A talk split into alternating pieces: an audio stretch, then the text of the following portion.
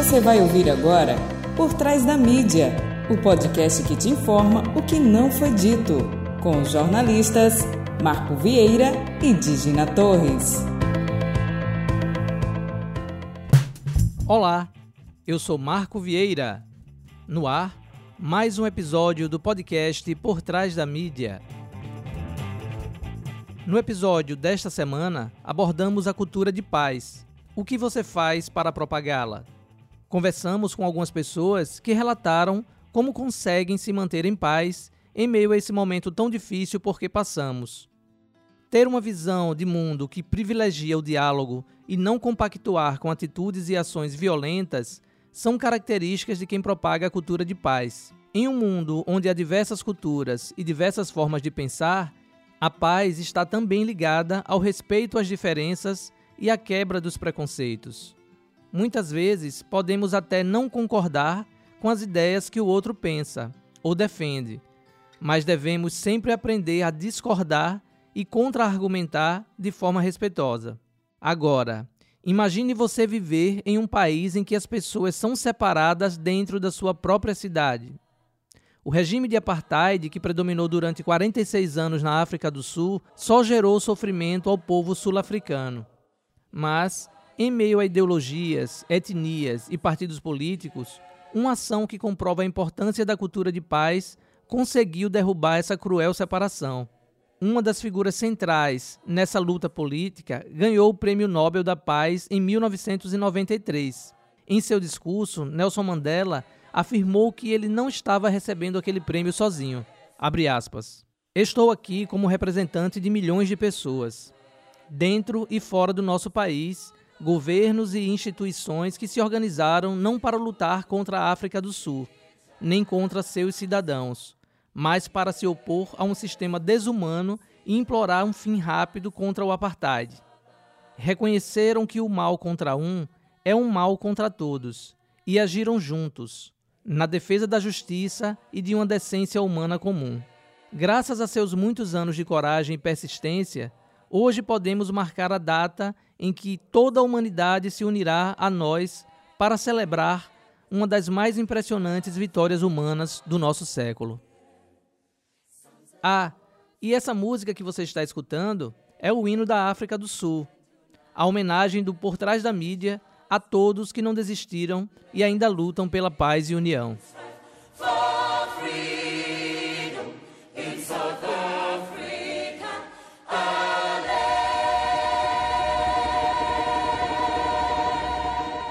Para Gabriele Maia, bacharel em educação, mesmo vivendo em uma sociedade adoecedora, compreender que a paz não depende das circunstâncias e sim da forma como as enxergamos é o primeiro passo para manter a sua paz. Olá, meu nome é Gabriele Maia, sou bacharel em administração e instrutora de educação profissionalizante. É, tenho no meu quarto uma placa com a frase: Inspira, respira, não pira. E esse também é um lema de vida. Mesmo vivendo em uma sociedade adoecedora, e não só por conta do vírus Covid-19, compreender que a paz, essa palavra pequena, mas tão subjetiva, né, não depende das circunstâncias, e sim da forma como as enxergo, me ajuda a mantê-la. Paz não se trata da ausência de conflitos, mas da tratativa destes para não virar confronto e monstros ainda maiores. Estar em paz para mim é encontrar prazer no que faço, ouvir músicas que gosto, estar perto, mesmo que virtualmente, dos que amam, me sentir útil à sociedade. As lições do mundo vêm nos mostrando cada vez mais que é necessário cuidar de si e do outro, e que essa é a maneira mais efetiva para sermos felizes. Tenho dito mais nãos, escutado meu coração, lido mais, Acredito muito que o autocuidado se inicia em reconhecer o quão preciosa é a nossa vida e que sem um propósito, né, sem um estímulo que te lembre e te leve a agir todos os dias, você não sairá do lugar. É, por isso escolhi trabalhar com educação, né? Educação para o mundo do trabalho. É a minha forma também de cuidar do outro, de mostrar que mesmo esse mundo competitivo, é, de resultados, metas, ele também pode ser mais humano. Isso depende muito mais de competências de ser, de competências do quem a pessoa pode ser, do que de competências técnicas. Pratico o budismo Nichiren Daishonin, que é um budismo empoderador, que acredita no potencial do humano, né? E a recitação da oração budista me faz é, me sentir mais forte, principalmente para entender minha importância nesse mundo. Para viver em uma cultura de paz é necessário se entender como parte do todo e não vítima ou objeto. É, então, quando as situações estão acontecendo distantes de nós, elas não são apenas referentes ao outro, e sim também a nós. Para finalizar, eu gostaria de deixar uma frase né, do grande líder, do ex-presidente da África do Sul, Nelson Mandela, quando ele diz que Ninguém nasce odiando outra pessoa pela cor da sua pele, por sua origem ou ainda por sua religião. Para odiar, as pessoas precisam aprender. E se podem aprender a odiar, elas podem ser ensinadas a amar. E eu escolhi ensinar a amar. Né? Eu escolhi cuidar do meu mundo e do mundo do outro, ensinando a amar. Para mim, isso é cultura de paz. Ela começa nas pequenas ações. Muito obrigada por essa oportunidade. Para o ator e jornalista Pedro Carregosa, avaliar os acontecimentos sem julgamentos é uma das formas que encontrou para manter a sua paz. Vamos ouvi-lo. Olá, eu sou Pedro Carregosa, sou jornalista, publicitário, ator e constelador familiar e sistêmico. Como é que eu consigo minha paz? Olho para tudo que me acontece, seja o que for, desde um fio de cabelo até um algo que possa me deixar um pouco com raiva, algo que me surpreenda e me pergunto: o que é que isso quer me mostrar? Por que é que isso tem que me acontecer? O que é que eu tenho para aprender com isso? Essa é a forma que me faz avaliar as coisas e não simplesmente receber e já ir julgando. Evitar o julgamento. Antes de julgar, eu faço a pergunta interna e vejo que muitas vezes o meu julgamento é que tira a minha paz, não é o outro, que a gente tem mania de passar a nossa responsabilidade para o outro, quando na verdade nós temos o controle da nossa vida e nós temos o controle do nosso pensamento. Eu busco sempre estar no eixo do meu pensamento, meditando, me colocando sempre no eixo da minha existência, buscando estar conectado comigo, com minha família, com os meus amigos, com o mundo lá fora, principalmente tratando de empatia, que é muito importante. Se você se coloca no lugar do outro, se você se coloca no lugar dessa outra pessoa, se você se coloca na perspectiva dela, você vai entender por que ela age assim ou assado e por que as coisas estão acontecendo. Por que isso é necessário? O que é que isso tem de aprendizado para a gente? É possível cuidar do outro? É sim. Você se colocando no lugar dele, compreendendo, acolhendo, indicando algum caminho, não necessariamente se a pessoa pediu ou não. Nem sempre, às vezes, as pessoas querem ser ajudadas. Nem sempre a pessoa quer que ser, quer ser ajudada e nem sempre a pessoa quer que te ajude. Nem sempre a pessoa vai clamar por isso. E você não pode se colocar na posição arrogante. Você simplesmente mostra com exemplos, ou com uma conversa, ou com um apontamento de caminho, apenas isso. Na tragédia que a gente está vivendo, é possível sim cuidar do outro e principalmente eu busco sempre o olhar sistêmico através da constelação familiar e sistêmica.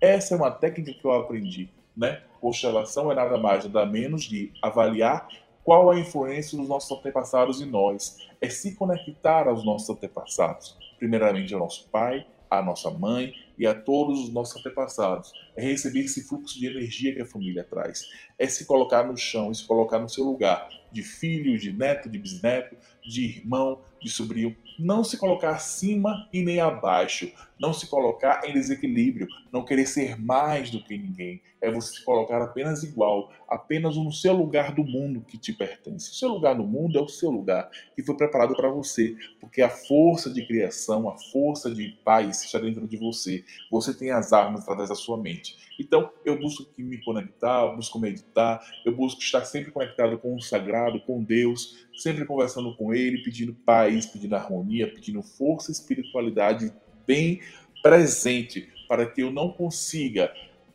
sair do controle e muito menos para que eu não piore a situação do mundo do jeito que está. Eu agradeço a oportunidade, estou aqui para você sempre que você precisar ouvir uma palavra, ouvir mais sobre constelação familiar e sistêmica, ouvir mais sobre a vida e minha própria experiência. Um grande abraço a todos e até a próxima. Para Patrícia Bonito, instrutora de yoga, a meditação é uma das formas de se conectar com a nossa essência e evidenciar a plenitude dos seres felizes que somos. Vamos ouvi-la. Olá, Namastê. Meu nome é Patrícia Bonito, eu sou coordenadora e instrutora de yoga do Ganesha Núcleo de Yoga em Aracaju, Sergipe. E hoje eu vim conversar um pouquinho com vocês sobre o que eu faço, né? Quais são as técnicas que eu uso para passar por esse momento tão difícil que a gente está passando, um momento em que a gente tem que se renovar, que a gente tem que se reconstruir, um momento de olhar para dentro, para se conectar com tua essência, com essa essência tão plena e tão feliz que existe dentro de você, porque nós somos seres plenos, nós somos seres felizes e existem várias ferramentas que nos levam a essa conexão. E nesse momento de pandemia em que nós estamos que ficar mais reclusos, né, conosco e sem contato com as pessoas, né, um momento tão turbulento, esse reencontrar, esse se reconectar com você é de suma importância eu utilizo o yoga e a meditação como ferramenta para esse estado de percepção e de conexão comigo mesmo, através das técnicas respiratórias, de consciência respiratória, de perceber a respiração e controlar a respiração através de uma respiração mais lenta, mais nasal, mais consciente, nós conseguimos rapidamente modificar nossos padrões mentais, energéticos e emocionais nos proporcionando assim uma maior qualidade de vida, redução de estresse e um momento gostoso de entrega e conexão com o nosso ser, né? Com aquela essência tão gostosa que a gente tem dentro da gente e que a gente não pode deixar se perder, principalmente neste momento em que a gente está passando. Nós aqui no Ganesha, núcleo de yoga, e eu, quanto instrutora de yoga, usamos dessas técnicas respiratórias, técnicas posturais, que nós chamamos de asanas. O asana, é, ele tem várias traduções, como posturas, como técnicas corporais, mas eu gosto muito de uma tradução, né, de uma observação que diz assim que o asana é quando o yogi encontra, assenta o eu no seu coração. Então é muito bonito isso, né? Então é você entrar numa postura, fazer um asana do yoga, trazendo essa essência para o seu coração. Usamos de técnicas de relaxamento que vão levar você a estados maiores de desapegos, né? Desapegos daquilo que não te serve mais, dos teus excessos emocionais, mentais, energéticos, tudo isso através das técnicas de relaxamento, você começa a deixar de lado, desapegar. E a meditação, meditação tão falada ultimamente, né? Existem inúmeras formas de meditar. Existem as meditações que são conhecidas como meditações guiadas e nós encontramos muito nos streams esses tipos de meditações. Existem aquelas meditações que você usa uma âncora, que é normalmente a que nós usamos no yoga, como a própria respiração ou a consciência numa parte do corpo ou num objeto e mantemos a consciência nesse elemento, nessa âncora, para que isso traga um estado maior de quietude mental. Não quer dizer que você vai parar de pensar, ninguém para de pensar, você simplesmente aquieta a sua mente, descansa a sua mente e traz ela a um estado mais tranquilo, mais harmonioso. professor Hermógenes, um grande ícone do yoga no Brasil, já dizia que a meditação, nossa mente é como um lago no qual você joga uma pedra. No momento em que você joga essa pedra, esse lago fica cheio de ondulações. Essa é a nossa mente diária, do dia a dia. Mas conforme a pedra vai descendo, essas ondulações vão cessando. E o lago fica tranquilo, com pequenas oscilações, com pequenas modificações. E é isso que acontece com a gente quando a gente medita, quando a gente faz uma prática de yoga. Então eu convido você nesse momento a parar um pouquinho, a fechar os olhos, a respirar fundo e observar, se observar como você está, como está seu corpo, como estão suas emoções. E aos poucos, através de uma respiração mais lenta, mais consciente, vá trazendo um estado mais tranquilo de serenidade, de tranquilidade e de paz. Fique assim por alguns instantes com seus olhos fechados, contemplando esse momento, contemplando a sua respiração e se conectando a essa essência tão plena, pura e feliz que existe dentro de você. Namastê. Para Fabiana Andrade, psicóloga, buscar o nosso ponto de equilíbrio é essencial para não perdermos o domínio das coisas que estão sob nossa responsabilidade. Vamos ouvi-la. Olá, meu nome é Fabiana Santos Andrade e sou psicóloga e terapeuta integrativa. Nós sabemos que estamos vivenciando um momento muito turbulento em nosso país e em todo o planeta. Então, eu sempre adoto algumas medidas e práticas para que eu não perca a minha paz interior.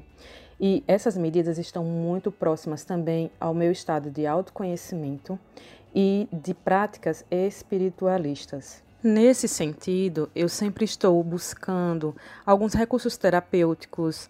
Então, eu busco terapias que façam com que eu me sinta mais à vontade, que façam com que eu me sinta mais centrada. Então, nesse momento é muito importante que nós busquemos o nosso ponto de equilíbrio, porque quando perdemos esse ponto de equilíbrio, nós perdemos também o domínio de todas as coisas que estão sobre a nossa responsabilidade. Assim, estaremos cuidando de nós mesmos, né? Porque estaremos sempre em busca do nosso melhor e esse melhor ele leva em consideração os aspectos do nosso interior, integrando a mente, o corpo, o espírito.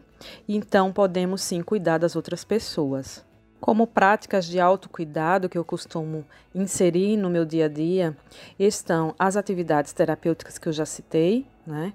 Então, estão também as atividades relacionadas com a meditação, com a respiração consciente, com o estado de integração relacionado à natureza, através da contemplação, através de uma caminhada, através das plantas que podemos interagir dentro do nosso ambiente.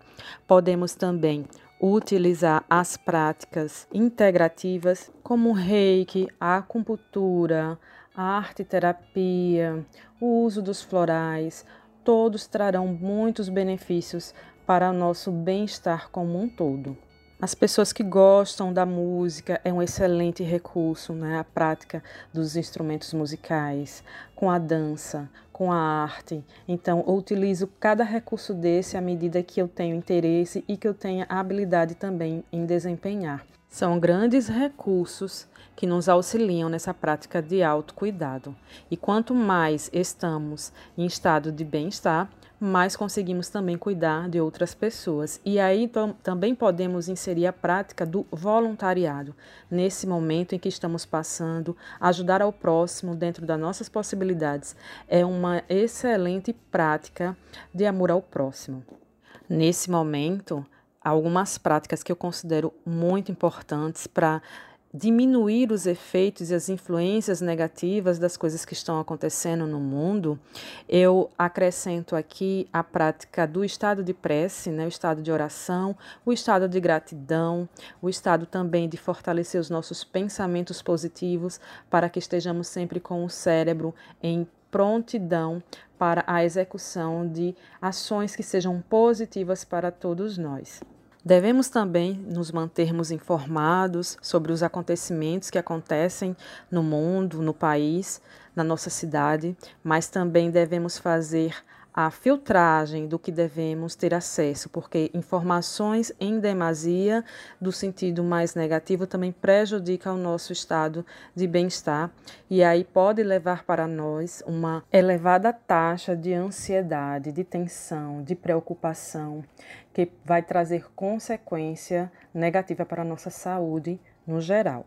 Eu desejo que todos vocês possam buscar os recursos que cada um de vocês possui dentro do seu íntimo, em matéria de possibilidade, de potencialidade que todos vocês têm dentro de si, para que possam se fortalecer nesse momento desafiador que estamos vivendo, mas sabendo também que nós podemos trazer melhorias para a nossa saúde, nosso bem-estar, trabalhando a respiração, trabalhando as práticas terapêuticas, trabalhando a conexão com a espiritualidade, que todos juntos podemos nos unir para o melhor, não só nós, mas também de todas as pessoas com quem nós convivemos. Fico muito grata pela oportunidade que me foi dada de falar aqui para vocês e deixo meu grande abraço.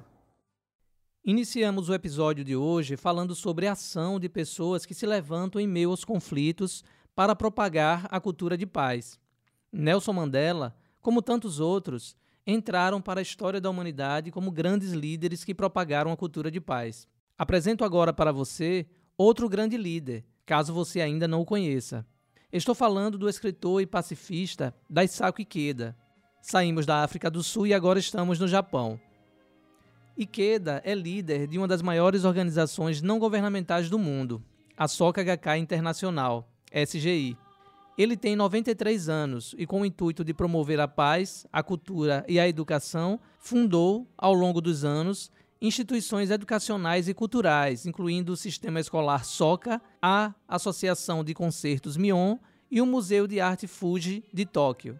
Centenas de universidades do mundo inteiro reconheceram seus esforços pela paz, outorgando honrarias acadêmicas, perfazendo um total de mais de 330 títulos de doutor honoris causa. Para Ikeda, a paz é muito mais do que a mera ausência de guerra. É um conjunto de condições em que as diferenças culturais são apreciadas e abraçadas e o diálogo é estabelecido como um meio para a resolução de conflitos. Daisaku Ikeda é também o fundador das instituições de ensino Soka, que englobam desde jardins de infância, em cinco países, a pós-graduação nas universidades Soka no Japão e nos Estados Unidos da América. Educação Soka literalmente significa criação de valores humanos é uma abordagem educativa centrada no aluno com base na filosofia educacional do presidente fundador da Soka Gakkai, o professor Tsunesaburo Makiguchi, falecido em 1944. Um professor e diretor que dedicou sua vida ao desenvolvimento de um sistema de educação que estimula o potencial criativo de cada criança a fim de capacitar o desenvolvimento ao longo da vida. No Brasil, Ikeda fundou o CPAM, Centro de Projetos e Estudos Ambientais do Amazonas. É um local de reflexão e implementação de ações que visam fomentar a discussão em torno da sustentabilidade plena, de forma a oferecer condições para relações harmônicas entre todos os seres vivos. Desta forma, o Instituto oferece oportunidades de uso sustentável e compartilhado de infraestrutura, biodiversidade e uma equipe com competências multidisciplinares, atuando com reflorestamento, pesquisa científica e educação ambiental. Em sua opinião, a paz mundial depende, em última análise, de uma transformação dentro da vida do próprio indivíduo. Essa ideia é expressa de modo sucinto em uma passagem em seu trabalho mais conhecido, A Nova Revolução Humana. A grandiosa revolução humana de uma única pessoa um dia impulsionará a mudança total do destino de um país e, além disso, será capaz de transformar o destino de toda a humanidade. Viu como tem muita gente boa por aí? Apoio Cultural. Chegou em Aracaju a Solater Jardins, uma empresa especializada na área de jardinagem, com serviços de manutenção de área verde, elaboração e execução de projetos de paisagismo e tratamento e prevenção de pragas e doenças. E ainda fornece insumos para o seu jardim. Mais informações acesse o site www.solaterjardins.com.br e no Instagram Curta e compartilhe arroba solater jardins. Fato da semana. Um vídeo de uma criança palestina tem repercutido nas redes sociais. Os ataques de Israel ao território palestino não têm poupado ninguém. Mais uma vez, a justificativa de combate ao terror passa por cima de crianças e idosos. E nem a imprensa e nem a organização Médicos Sem Fronteiras estão seguros por lá. A criança de 10 anos desabafa no vídeo, dizendo que não é justo o que está acontecendo, que gostaria de poder ajudar o seu povo, mas não pode, pois tem apenas 10 anos. Ao fundo, destroços de residências e crianças desoladas. Que a paz definitiva um dia aconteça entre israelenses e palestinos. Fake da semana. Você já parou para assistir aos depoimentos na CPI da Covid no Congresso? Não? Vou fazer uma sugestão. Selecione um depoente que tenha feito parte do governo e separe algumas falas do passado, comparando com o que ele disse sobre o mesmo tema durante o depoimento. Alguns mentem sem maiores preocupações. Que essa CPI chegue ao fim logo e que a justiça seja feita. Chegamos ao final de mais um episódio do podcast Por Trás da Mídia. Para você que ainda não nos acompanha, siga-nos no Instagram, no arroba podcast Por Trás da Mídia. Te esperamos na próxima semana. Tchau, tchau.